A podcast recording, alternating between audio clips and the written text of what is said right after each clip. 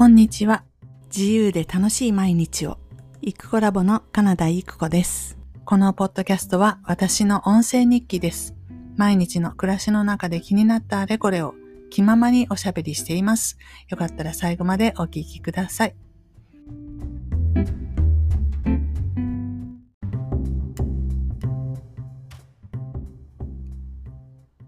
こんにちは。イクコラボのカナダイクコです。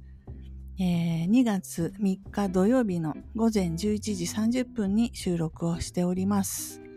えっ、ー、と、まあ、土曜日ということなんですけれども、うんと今日は娘が出勤をしておりますので、えー、静かな時間を楽しみつつですね、録音を始めたという感じです。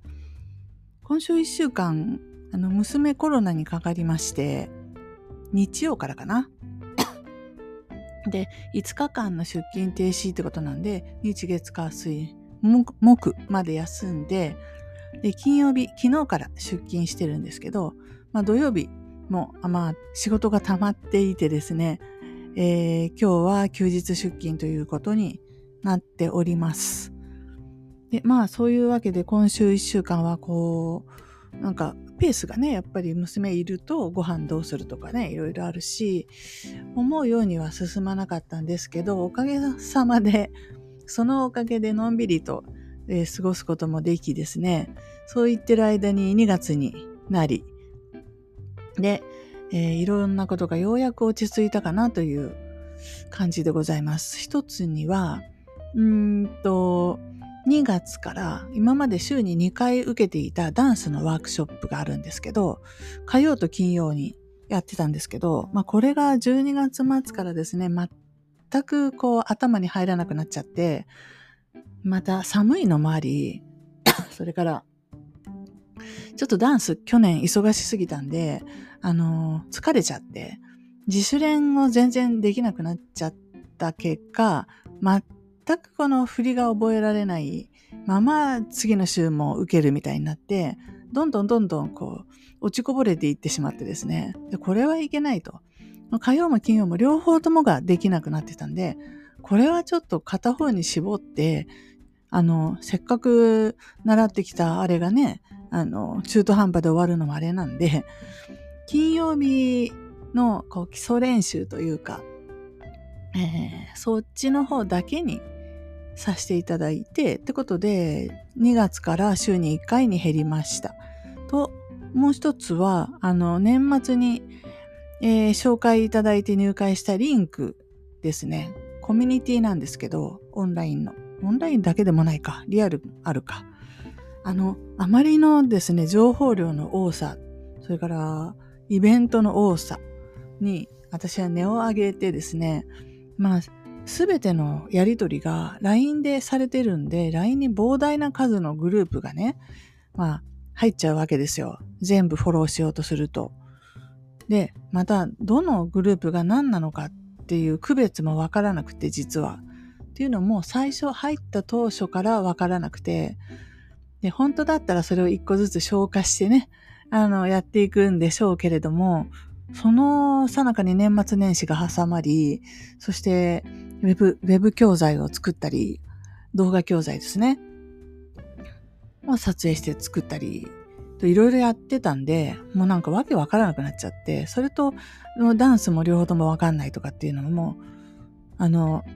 ない混ぜになって、つまりすべての LINE グループがもう見れないみたいになっちゃったんですね。もうなんか、一個できないと全部が破綻するっていう感じを私今回初めて体験したんですけれども、本来リンクだけ見なければいいじゃないですか。で、例えばね、ダンスだけ見るとか。で、ダンスも見れないわ、リンクも見れないわ、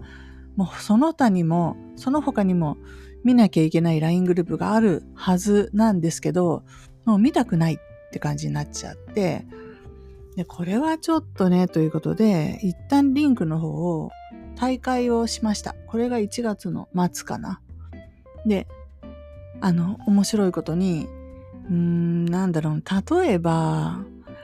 例えばなんだろう、ちょっと古い例えであれなんですけど、 mixi みたいなね、あの、退会するとそこのサイトに入れなくなるので、全部止まるじゃないですか。リンクの場合は、あの、システム上は退会ができて、もう会費も、あの、落ちなくなるんですけど、入ってる LINE グループからは強制的に退去させられないんですね。つまり誰もそんな管理できないんですよ。誰が辞めたとか、誰が入ったとか。で、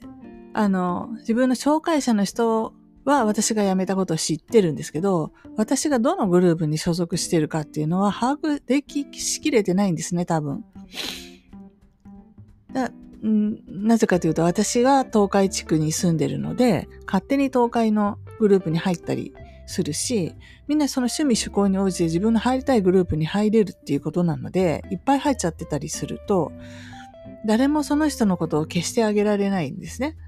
で、それぞれのグループの主催者側からすると、この人はリンクのお金を払ってるのか払ってないのかっていう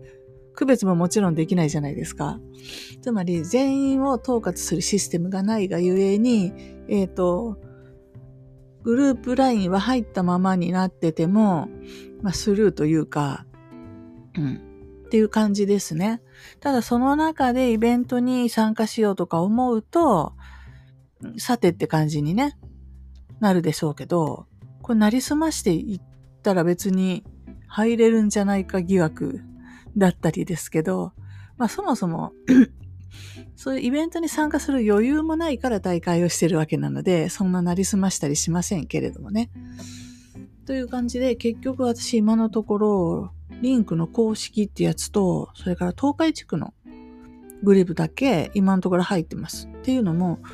もう、リンクの公式のイベントっていうのはもうなんかよくわからないんですけど、大体私が地元で参加しようかななんて思うやつは、地元の誰かが自主開催をしてるイベントで、必ずしもリンク会員限定じゃないんですよ。リンク会員様が、例えば参加費が1500円だったら、あ、違った1000円だったら、非会員は1500円とか。そんな感じで参加できたりもするわけです。なんで、まあ将来的にもし面白いのがあったら参加してみたいなとも思い、一応グループだけ入ってるっていう感じなんです。システム的に言ったらこんな緩くて大丈夫なのっていう、情報ダダ漏れじゃんっていうことなんですけど、えっ、ー、と、システム的っていうのはその、管理するシステム的にね。ただ一方で、その、会費をどうのこうのするっていうシステムからしたときに、いや別にあの、辞めた人も入っていてくれて、また戻ってくる可能性もあるので、そして非会員として参加するっていう可能性もあるから、別にいいんじゃないのっていう、その辺は放置すればっていう考え方。もうこれも一理あるなと。要するに集金システムの方はちゃんとしないとダメですけど、入ってない人からお金取ったりとか、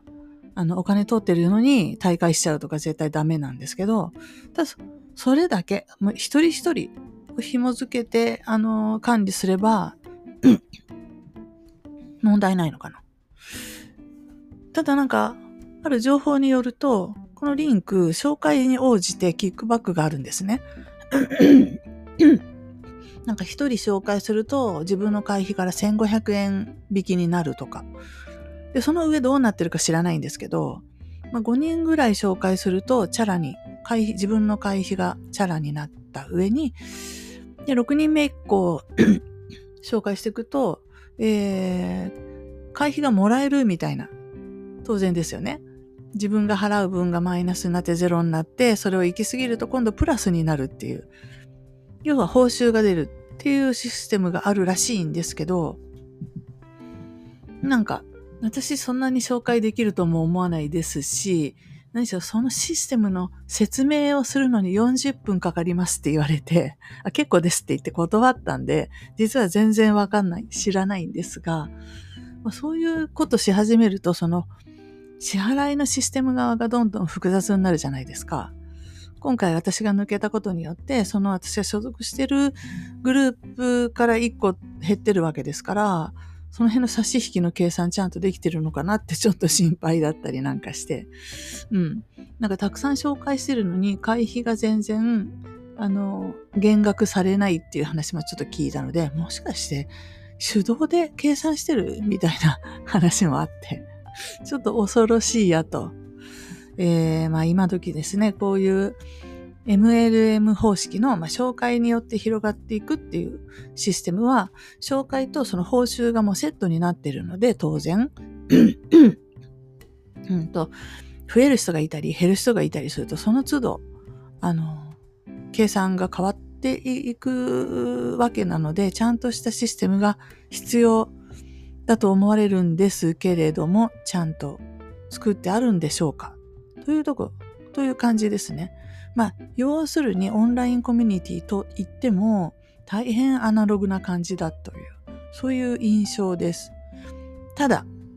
えっ、ー、と、ビジネスをしたいっていう人に関しては、そんなシステムがどうだろうと関係なく、出会えさえすれば良いので、まあ地元でありありとあらゆる業種の人たちが、あの、宣伝活動をね、繰り広げていらっしゃいますし、それ行きますとか、いつですか？どうやって行けるんですか？みたいな質問も飛び交っているので、かなり活発だなって。で、こんなにも世の中には、えー、自分のスモールビジネスを売り込みたいと、紹介したい、人を集めたいって言ってる人がこんなにいるんだっていうことに驚いたし、またその中でこういう人を組織して自分のまあなんだろう、コミュニティを作っていこうって思ってる人もこんなにいっぱいいるんだって、あの、驚くし、これはちょっと一つの なんか、ムーブメントっていうか、ブームというか、あの、そういうの起きてるなって。ただ、なんだろう、そういうの昔から何度も何度もいろんな時にそういうのを経験してきてるんですけど、今回のまあ、リンクでこう垣間見てる、そういうコミュニティっていうか、人を集めましょうみたいな。で言うと、参加者の、えっ、ー、と、質的に大変、あの、あの、普通の人たちって言ったらいいのかな。あの、インターネットにさほど詳しくない人たち、そういう専門スキル全然ない人たちが大量にそういう世界に参入しているっていう感じがします。私が経験した中で今回のにすごい一番近いなって思うのが、かつてですね、ツイッターが日本で、まあ始まってすぐなのかな。日本でもツイッターブームが起きた時があったんですけど、その時に、なんていう名前だったかな、ツイッターを使うそのユーザーコミュニティみたいなものがあったんですね。ちょっと全国的にあったのかどうかわからないんですけど、名古屋地区ではありました。で、当時そういうコミュニティに使えるような、なんかそういうレンタル、レンタル掲示板みたいなやつがあったんですよ。もう名前も忘れてしまったけど。それを使って、えー、っと、オフ会をすごいたくさんやって、あの、で、いろんな、例えばね、なんだったかな、ツイッター、えっ、ー、と、写真部とかね、カメラ撮りに、撮るのが好きな人たちとか、こう部活みたいなやつをいっぱい作って、で、もちろん全体の合同のオフ会とか言ったら、まあ、数百人、100人規模の大きな宴会みたいなやつも開かれていたし、半年から1年すごい盛り上がってたような記憶があるんですけど、まあ、そういう何かやってやろうっていう人がいっぱい集まって、でそこから、まあ、主にコンサルの人ですけどね。で、そこで名前を売って、まあ、人脈作って、で、あれ何年ぐらいですか？もう十何年前ですかね。っていう時のその感じと今回のリンクに集まってる人の感じはものすごくよく似てます。けど何が違いますかって言ったらそういうあの、いけてる新しいウェブのツール、ツイッターとかいうのをえー、と、がないっていうことですね。それ特別な何もないですよ。みんな LINE しか使わない。LINE、インスタぐらいしかないのに、人と出会えるっていう時代が来たから、それで普通の人たちですね。要するに、本当に普通の人たちが、えー、そういう、まあ、コミュニティ活動に、えー、こぞって参加しているっていうイメージです。えっと、私がそのモニターはね、すぐに集まったんですけど、私がこうやってこうかなと思ったホームページを作ろうみたいな話と、ちょっとその客層がちょっとずれてます。これがインスタの使い方、えー、キャンバの使い方だったらギリギリ合ってるっていうか、その今クラスターの中にちゃんとそういうクラスターがあると思うんですけれども、ホームページを作るっていうところからちょっと、ちょっと敷居が高すぎるっていう感じですね。えっと、ホームページって何みたいな感じですよ。要するに。うん。で、それ自分で作る派みたいな。そんな感じの。まあ、そんなことしてる暇があったら、一つでも交流会に行って、で、みんなの前でスピーチして、で、お客さん来てもらうように営業活動をしたいと。そっちの方ばっかりもう頭いっちゃって、人とどんだけ出会うか。どれだけの人を増やすか。知り合い、えー、仲間をどんだけ増やすかみたいなことにもう夢中になっちゃってるっていう感じですね。で、それと、じゃあ、自分のホームページをあの自分で作ろうみたいなのって、もうなんかテンション的にも違うし、興味関心の方向性が違うような気がしました。ですので、ここで、うんと一昔前だったらそういうところに入っていて、私ホームページ作りますよって言ったら、わーみたいなお客さんが集まった感じだったと思うんですけど、今回ね、ホームページではそこまで集まらないんじゃないかなって思います。えー、っと、公式 LINE とかインスタ集客とかうん、広告ももしかしたらいけるかもしれないけど、もうちょっとマーケティングより、SNS よりの、あの、切り口じゃないと、じゃいきなりワードプレスとかって言ってもね、本当に刺さらない、滑っちゃう感じでしたね。そんな感じがします。興味がないっていうわけじゃないんですけど、落ち着いて勉強しようっていうモードではないっていう人たちの集まりに見えました。まあその分、今すぐ売りたいものがある人たち、何でもいいでしょネイルサロンであっても、八百屋でも、魚屋でも、えっ、ー、と、コンサルでも、何でもありだとは思うんですけど、歯医者さんとかね、わかんないけど、美容院とかエステとか、なんだ、どんな職種でもいいけど、人を集めたいって思ってる人には、ものすごくぴったりの、今盛り上がってますから、参加するなら今だと、もう言うしかない。これ1年後もこの状況が続くかどうかはわからないので、何事もそうじゃないですか。これから盛り上がっていくっていう局面で 参加するっていうのがもう セオリーですよね。もう最後に遅れてやってくるとか本当にね、ダサい、ダサいです。わかんないけど。その人がそれで良ければそれでいいんですけど。うん。なんかその、あの、ちょっと例えがおかしいかもしれないんですけど、このダサいって言ってる感じはね、あれですよ。あの、レレーシック？ほらほら、視力、視力を、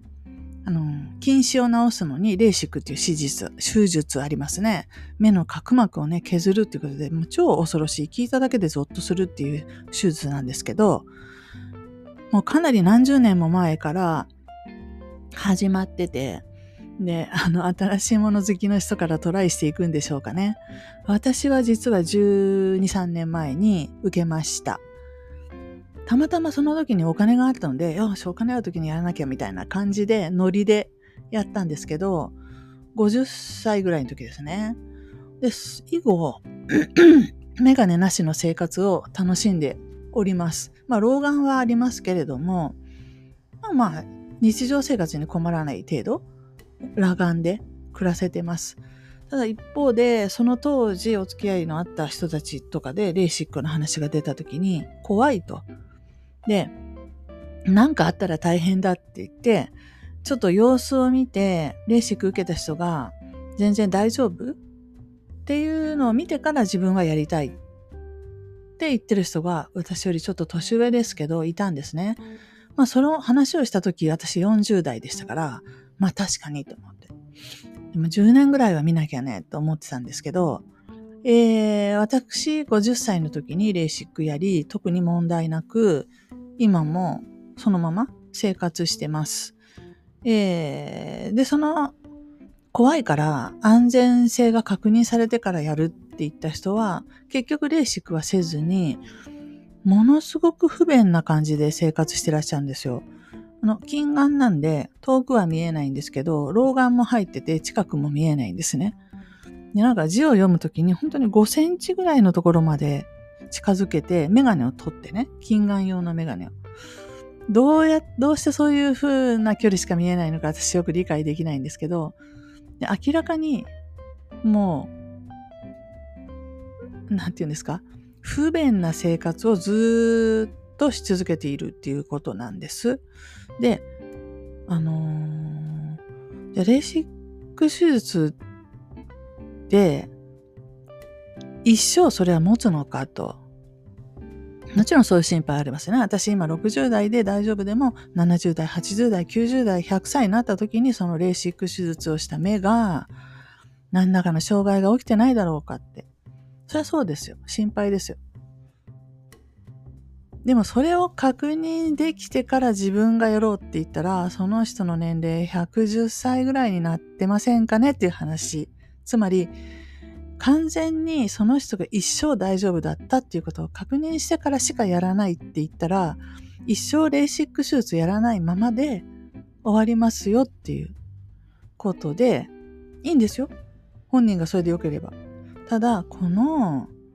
なんですか、21世紀に生きてて、レーシック手術っていうものが何十年も前にできてて、で、機械がね、改良されて、最初は表面を削っていたのが今はレーザーでピッてやって薄くこう膜を剥ぐみたいな感じでできてねものすごい数の人が受けててレーシックで視力を失いましたっていう報道は一件もなくないですか？でっていうまあ99.99%の人は安全に使えていると。ただその人たちの年齢がまだ60代、70代ぐらいですよ。でも私より前にやってる人もいるから、今70代ぐらいの人でやってる人いるんじゃないですか？知らないけど。で、その人たちが死ぬまで持つっていうことを確認しなきゃできないっていうのは、要するにもうそこまで行くと、えー、石橋を叩きすぎて叩い、叩いてる間に寿命が尽きたという状況ですね。叩き壊すまでもないっていうか、叩き壊させれないんですよ。正しいから、その橋が。ただ、怖いから当たるのが。カンカンカンカン叩いてるうちに、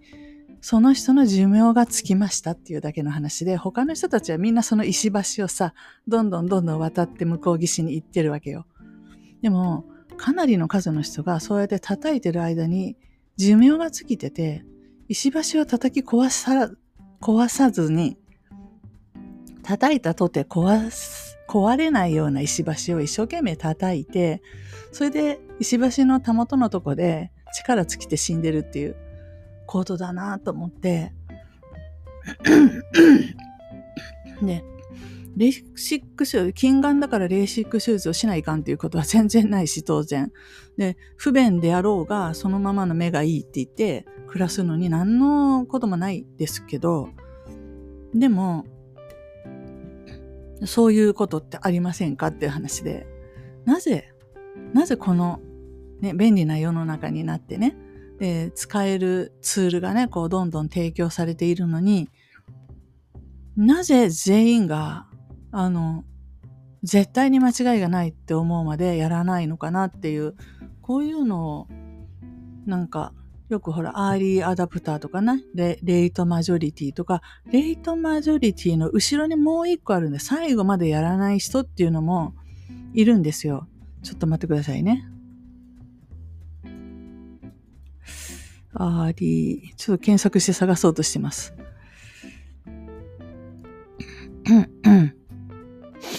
えー、あ、イノベーター理論っていうやつだ。らしいですね。えっと、何事も新しいものがあった時にパクッと食いつく人っているじゃない新しいもの狩りで。そういう人を、えっ、と、イノベーターとか呼ぶ。本当にちょっとしかいないんですね。2.5%ですって、全人口の。で、アーリーアダプターっていうのはその後で続く人たちで13.5%いて、まあ、この、これを足すと15 15%ぐらいなんで、この2つだけでももうめっちゃ新しいもの好きってことになるんですけど、その後人口のボリュームゾーンがそれをやるようになります。え、ー、と、34と34で60%ぐらいの人たちがそれに遅れてやってきます。アーリーマジョリティとかレイトマジョリティとか言います。まあ、人口分布の中央に位置する山になってるとこですね。この人口が一番多いんです。だから iPhone が出ましたって言って、一番最初に買ってるのが私たちみたいな人たちですよ。まあね、あの、ジョブズ好きだったんで、もうジョブズがこう見せた瞬間からこれだとか言って、買うっつって何ができるとか知らずに予約するみたいな感じで iPhone 買った人たち。でも一般の人は、まずその iPhone が出たことも気づいてないって感じなんで、みんなが使い始めてから使い始めますね。でも今日本だと一番多いのは iPhone ユーザーなんで、それ真ん中辺の人たちがメジャーで使ってるわけじゃん。で、その後に、えっ、と、ラガーズっていう、ラ、ラガード、ラガード、地、地体操、遅れて滞留する体に、そう、あの、ラガードっていうのは、えっ、ー、と、市場の16%を占めてる結構たくさんいるんでね、最も保守的で流行に関心がありません。えー、商品やサービスが伝統的なものとなった時に購入を研究するので、検討するので、マーケティングの対象とならないことがほとんどですって書いてある。えー、っていうふうにもう保守的すぎて、石橋を叩いてるうちに一生が終わるような感じなので、この人たちに向けて何か売ってこうって言っても、まあまあその努力は無駄なんですね。で、広告とか見てパッと飛びつくってことは、まあ、めったにないっていう感じかな。まあ、ものによりますよ、もちろん。その人たちも興味がある部分については、いの一番に買ったりするだろうし、ただ、その、私が言いたいのは、この新しいもの、世の中になかったようなものができてきてきたときに、それに反応する感度の良さですよね。で、その感度の高い低いがものすごいあるし、気になるなって思うんですね。で、あの、まあ、例えばインスタとかも、インスタで集客ができるみたいなことはもう何年も前から言われてるのに、でも、俺はやったことがないからやらないとか言ってるうちに、あの、物事ってやらないとできないじゃないですか。で、できない、やるとできるようになるんですよね。当然じゃないですか。やったらもうできるじゃん。で、やるかやらないかなんですよ。要はその、できる、できないじゃなくって、やるかやらないかなんですね。誰だって最初は下手だし、失敗するし、わけわかんないし、ぐちゃぐちゃだし、それでも、わーってやっていかないと始まらないんですね。で、やって、あの、下手くそだったものは後で消せばいいんですよ。でも、あのー、そういうの全然できなくて、完璧じゃないとやっちゃいけないっていうか、やれない、怖くてっていう人結構いるなと思って、あの、ね、なんかね、興味を惹かれてしまって、どうしてそうなるのかなみたいに思っちゃって、私なりにいろいろね、なんでそんなに初めてのことが怖いんだろうとか、いうことを考えて、うん、まあいろいろこういうことかなって思って動画を撮ったりも最近はしてるんですけれども、まあなん、私がね、でもね、真実はね、真実は、私が何をどういうふうに説明しようが、100本の動画をね、それに関して撮ろうが、それ、そのラガードの人たちは、あの、見ないだろうし、見たとしてもやらないですね。で、やらないとできるようにならないので、行動だけなんで、その、やるかやらないかで、この人生って決まっていくんで、見てるだけ、じゃあそれやったことになんないんですよね。まあ、例えば、パリに行ってみたいなと思って、パリの動画をいっぱい見たと。それパリに行ったんですかって言ったら行ってないじゃないですか。ね、あの旅行の、なんですか、ガイドブックをね、隅から隅まで読んで、ここにこんな店があるっていうのを知ったとします。でも、パリに行きましたか？って言って行ってないじゃないですか。で、パリに一度行くと、じゃあ次はロンドンに行こうとかって普通になるんですよ。すごいハードルが下がるんです。一回やったことに関してはね。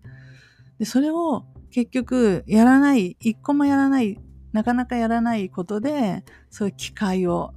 損失しているなと思うので気になるんですけど、多分私がこう気にしてることは、あの、その人たちにとっては余計なお世話なのかなと思いましたっていう話で、今日30分今喋ってますけど、私がいろいろ考えてることは、結局はきっと余計なお世話なんだろうなって思ったっていう結論でございました。はい、本日は以上です。行くコラボワンダーランド。